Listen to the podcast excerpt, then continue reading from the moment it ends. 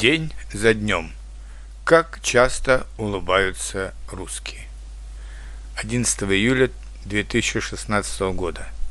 Мои иностранные студенты часто спрашивают меня, почему русские так редко улыбаются. Я не думаю, что мы улыбаемся очень редко, но, по крайней мере, конечно, реже, чем в Европе или в Америке. Чем это объясняется? Да очень просто – разным отношением к улыбке. На Западе, а также в некоторых странах Востока улыбка – это сигнал вежливости и часто ничего более. А для русских это сигнал личного расположения к тому или иному человеку, поэтому улыбка у русских реже, но она более глубокая и искренняя. Она демонстрирует тому, кому она адресована, что к нему действительно относятся с симпатией и интереса. А поэтому в русском общении не принято автоматически отвечать улыбкой на улыбку. И не принято улыбаться просто так, особенно незнакомому человеку. И тем более смеяться, так как смех может быть истолкован неправильно.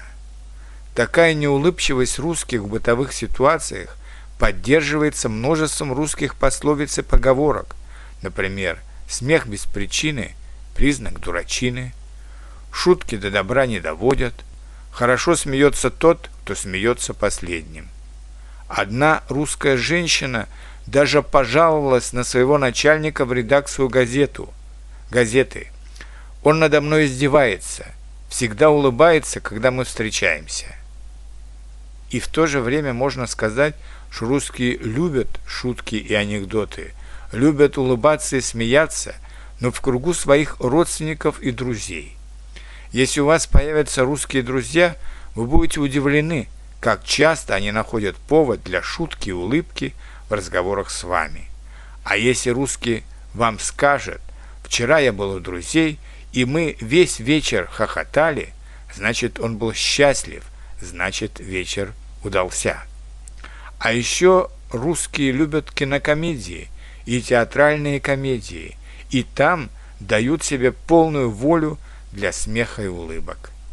Просто в повседневной жизни, в быту, во время работы улыбаться не принято. Надо быть серьезным. Вот такая русская психология. И ничего с ней не поделаешь. У каждой нации свои привычки и свои традиции.